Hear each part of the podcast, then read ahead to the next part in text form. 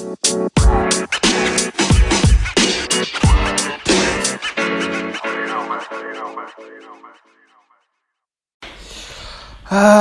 du, das letzte Häppchen, das liegt mir schwer im Magen, muss ich zugeben, Leute. Also herzlich willkommen, liebe Triathlon-Welt. Aber ich habe viel nachgedacht über das, was wir äh, in den letzten Happen dort besprochen haben. Und ich muss sagen, Lasse, äh, ja, ich muss wahrscheinlich einiges justieren. Wieso denn, Hannes? Also erstmal gefällt mir natürlich, dass du die gesamte Triathlon-Welt in deinem Wohnzimmer begrüßt. Aber Hannes, was das ist tue ich los? immer, das weißt du ja. Ihr seid alle herzlich willkommen. Ja, ich glaube, ich glaube, das mit Lit und äh, Hit, das ist immer so eine Sache. Ich habe nicht das richtige Verhältnis dazu gehabt. Und ich habe jetzt die nächste Stufe erreicht äh, im Vergleich vor ein paar Wochen. Aber ich habe das Gefühl, genau das ist es, was mich jetzt aufhält, dass das Verhältnis nicht richtig da ist, die Konstanz nicht richtig da ist, hält mich ein bisschen auf und äh, ich komme nicht weiter. Merkst du das, Hannes? Merkst den, spürst das? Das ist, Ich spür den. Das ist Ja. mein Atmen, äh, äh, hier mein Atem in deinem Nacken. Hier kommt er langsam. Der Krüppel, der ein Jahr lang nicht äh, gelaufen ist, der kommt langsam. Bei dir läuft es nämlich gerade ganz gut, Hannes. Denn ich Ja, halte mich an die ist kalt. Es ist- 90-10-Regel. Es ist kalt im Nacken, aber es riecht auch ein bisschen komisch. Es kannst nur du sein. Das Also- bin ich. Ja, äh, Nils, was würdest du Hannes denn da jetzt empfehlen? Ja, ich, hab, ich muss sagen, äh, ich weiß gar nicht. Ihr seid, seid ihr beide eigentlich in Kiel, ja, Hannes? Ja. Du, genau, ich wollte gerade sagen, dieses Aufstoßen, das hat man bis Hamburg gehört, 90 Kilometer weiter südlich. Habe ich immer gedacht, dass das Hit, Lit, äh, obwohl es ist eher wahrscheinlich das 90-10-Häppchen, das liegt Hannes im Magen, das stößt ihm immer wieder auf. Ähm, ja, natürlich ist es so, wenn man anfängt zu trainieren, eine relativ niedrige Grundlage hat oder vielleicht auch die Sportvergangenheit schon ein bisschen länger zurückliegt, dann ist es natürlich so, dass ein intensives Training dich relativ schnell nach vorne bringt. Und das ist auch natürlich eine Gefahr, die viele sehen. Ich will jetzt irgendwie aus Trainersicht den Athleten möglichst schnell machen. Also mache ich mal so zwei, drei, vier, fünf Wochen Alibi-mäßig ein bisschen Grundlage und dann gehe ich schon mit der ersten Intensität rein. Und natürlich wirst du durch intensives Training zunächst einmal schneller.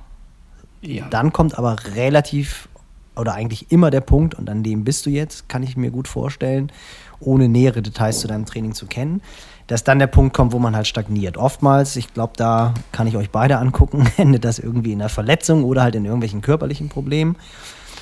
Wenn es gut läuft, ist es am Anfang nur eine Erkrankung, dass man irgendwie ähm, ja, eine Erkältung bekommt oder einfach merkt, der Körper wird jetzt zurückgezogen. Der Körper holt sich ja seine Ruhe immer von alleine. Wenn ihr oftmals schaut, Weltklasse-Athleten, da gibt es, weiß ich gar nicht, ob es da überhaupt welche gibt, die noch kein pfeiferisches Drüsenfieber hatten. Das ist dann oftmals auch so ein Zeichen dafür, dass das Immunsystem irgendwann zusammenbricht, weil die Intensität zu viel ist. Bei denen dann oftmals auch das Volumen. Aber in der Regel ist es wirklich so, das, was euch auf Dauer schneller macht, das ist ganz, ganz wichtig und das ist das Schöne im Ausdauersport, dass es halt über viele Jahre geht, dass man schneller wird, auch bis ins hohe Alter hinein. Also jenseits der 50 kann man noch schneller werden, wenn man jetzt nicht mit Weltklasse-Niveau irgendwie in seine 40er oder 50er geht. Das Ganze funktioniert halt über Konstanz. Und diese Konstanz, diesen Mut zur Ruhe, die zu haben, das fällt halt vielen sehr, sehr schwer. Die sagen so, ich fange jetzt an mit Triathlon, möchte nächstes Jahr eine Langdistanz machen und knallen gleich los. Lasst euch Zeit. Wirklich diese 90-10-Regelung, die wir beim letzten Häppchen angesprochen haben, die hat sich bewährt. Ruhiges Grundlagentraining, schlau aufgebaut, sorgt dafür, dass ihr einfach Woche für Woche für Woche trainieren könnt, Monat für Monat und im besten Fall Jahr für Jahr. Und wenn ihr zwei, drei Jahre ohne Unterbrechung durchtrainiert hat, natürlich kommt mal immer irgendwie eine zwei, drei Tage Erkältung dazu. Dazwischen, davor ist man nicht gefeit. Aber in der Regel ohne Verletzung das Ganze durchzieht, dann wird man diesen Ironman auch richtig gut machen können oder Halb Ironman oder whatever.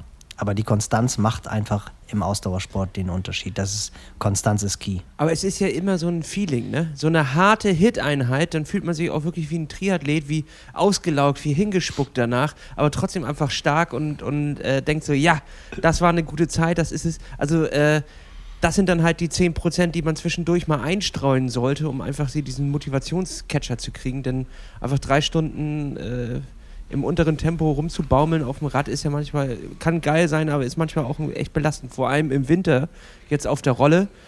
Oh, Alter, da kriege ich mich meistens nicht zu längeren Sachen hin und äh, da ist natürlich die schnelle, harte Einheit eine gute Abkürzung. Sollte man nicht zu oft nehmen wahrscheinlich, ne? Nee, das, also das ist auf gar keinen Fall eine Abkürzung. Das sollte definitiv Bestandteil des Trainings sein. Also das HIT-Training hat absolut seine Berechtigung. Also das ist ganz klar ein Schlüssel, wie man äh, das System groß, größer machen kann. Aber es sollte halt dosiert eingesetzt werden. Und ich sag mal, wenn ihr jetzt pro Woche, was glaube ich viele ambitionierte Hörer da draußen trainieren, zehn Stunden pro Woche trainieren. Ich glaube, das ist so eine Zahl, die vielleicht gerade bei sehr, sehr vielen realistisch ist. Dann trainiert ihr halt von diesen zehn Stunden eine Stunde im hochintensiven Bereich.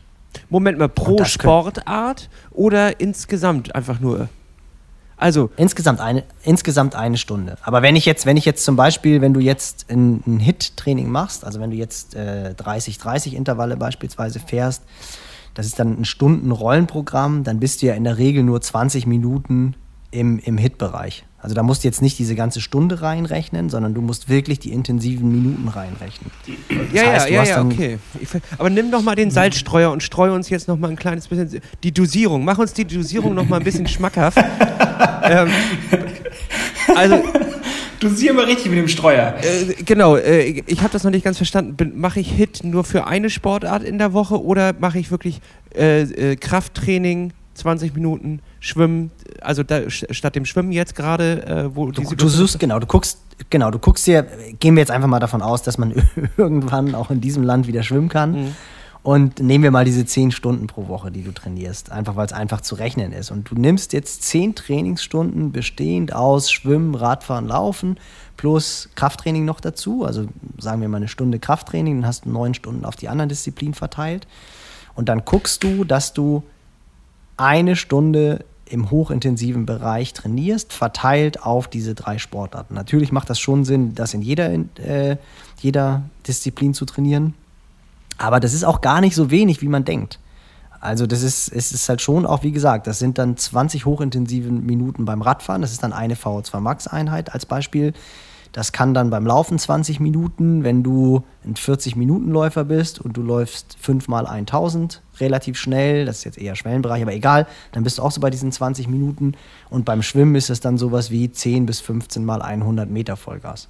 Ah, okay. Also das ist ja, das, ist ja, das heißt, du hast eine Intensität, eine intensive Einheit pro Disziplin. Das sind schon so zwei bis drei Tage. Das ist äh, dann Rest, doch, das ist doch echt nicht wenig, wenn man das mal so. Das ist nicht wenig, nein, nein, nein, das ist nicht wenig. Das Hauptproblem sind auch selten diese 10 hochintensiven Prozent, sondern das Hauptproblem sind meistens die 90 Prozent, die dann eben nicht wirklich ruhig trainiert werden, sondern ich habe es im Häppchen davor angesprochen, die so Steven Seiler, Black Hole in diesem Bereich sind, wo man meint, man trainiert ruhig, aber man trainiert es nicht wirklich. Das ist dieses nicht Fisch, nicht Fleisch, mhm. wo ich viel zu viel Zucker trainiere, wo ich nicht wirklich den Fettstoffwechsel trainiere, wo ich mich dann oftmals auch zu müde mache, um die hochintensiven Einheiten richtig intensiv trainieren zu können. Ähm, also Leute. Ja. Warte, stopp, äh, ja, ich ja. habe noch eine Frage.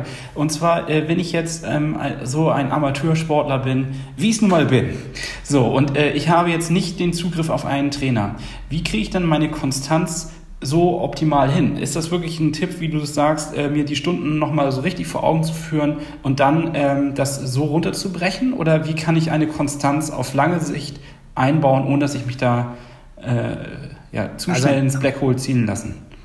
Am besten finde ich immer, wenn ihr es erstmal schafft, eine gute Wochenstruktur zu finden, die ja oftmals bei uns durch Schwimmzeiten geprägt sind. Ähm, oftmals hat man halt irgendwie zwei Einheiten pro Woche, wo man die Möglichkeit hat zu schwimmen, entweder im Verein oder wo man das mit seiner Arbeit, seiner Familie gut koordinieren kann. Das heißt, ich habe dann schon mal zwei feste Einheiten, wo ich sage, am Dienstag und Freitag beispielsweise gehe ich schwimmen. Und dann sind das immer meine Schwimmtage. Und dann versuche ich auch die anderen Tage mit Disziplinen zu füllen, die eigentlich optimalerweise immer gleich sind. Dass so dieser Wochenrhythmus für mich immer planbar ist. Das ist dann auch planbar für mein Umfeld, das lässt sich mit dem Job gut koordinieren, lässt sich mit der Familie gut koordinieren. Und dann versuche ich immer langsam die Einheiten zu steigern. Entweder über die Intensität, dass ich halt anfange mit wenn wir bei den 30, 30 sind, 2 mal 6 mal 30, 30, 3 mal 6 mal 30, 30, 3 mal 8 mal 30, 30, immer einmal pro Woche. Und das ist dann immer der Mittwoch. Mittwoch ist immer mein intensiver Radtag. Und Samstag ist immer mein intensiver Lauftag, wo ich anfange mit 10 mal 200 Meter, dann 12 mal 200 Meter, dann 15 mal 200 Meter. Wichtig ist, versucht eine Struktur zu finden über die Woche, die für euch funktioniert. Und diese Struktur zieht ihr Woche für Woche für Woche durch. Und versucht nicht immer alles irgendwie durcheinander zu wirbeln. Habt pro Tag mindestens ein, vielleicht sogar zwei Entlastungstage. Und wenn ihr diese Struktur durchzieht, dann ist die Wahrscheinlichkeit schon mal sehr groß, dass, ein, dass euer Körper euch langsam anpassen wird und dass ihr nicht in, dieses, in diese Gefahr rutscht, irgendwann mal zu viel zu machen, dann wieder ein paar Tage lang gar nichts zu machen. Also eine Struktur finden, ich wiederhole mich, die funktioniert, nach und nach durchzuziehen und nicht immer monatlich die Struktur umwerfen, das funktioniert nicht. Ist auch viel einfacher, weil ihr ganz genau wisst, was kommt, weil euer Umfeld ganz genau weiß, was kommt und auch der Körper passt sich einfacher an. Also, zusammengefasst, Konstanz ist nicht nur eine Stadt in Deutschland, sondern auch ein wichtiger. Oh Gott, war der schwach. Der war schwach, ne? Der war schwach. Ich habe lange drüber nachgedacht. Äh, sondern, auch ein wichtiger Begriff im Triathlon-Training. Ähm, die Mischung macht's, äh, aber auf jeden Fall sollte man konstant dabei bleiben, sich ein Schema zurechtlegen und dieses auch durchziehen. Ganz und genau. damit also im, lässt sich der Happen verdauen, oder? Sorry, das ist ja, so, ist der, so ist der Happen leicht verdaulich. Das ist wie beim Essen, wie überall im Leben. Die Dosis macht das Gift und immer schön konstant nach, immer Woche für Woche eine Schippe drauflegen, dann funktioniert das. Nicht immer gleich ein Feuerwerk abfackeln und dann äh, fünf Tage lang im Koma liegen. Vielen Dank dafür und wir hören uns beim nächsten Happen. Sehr gerne.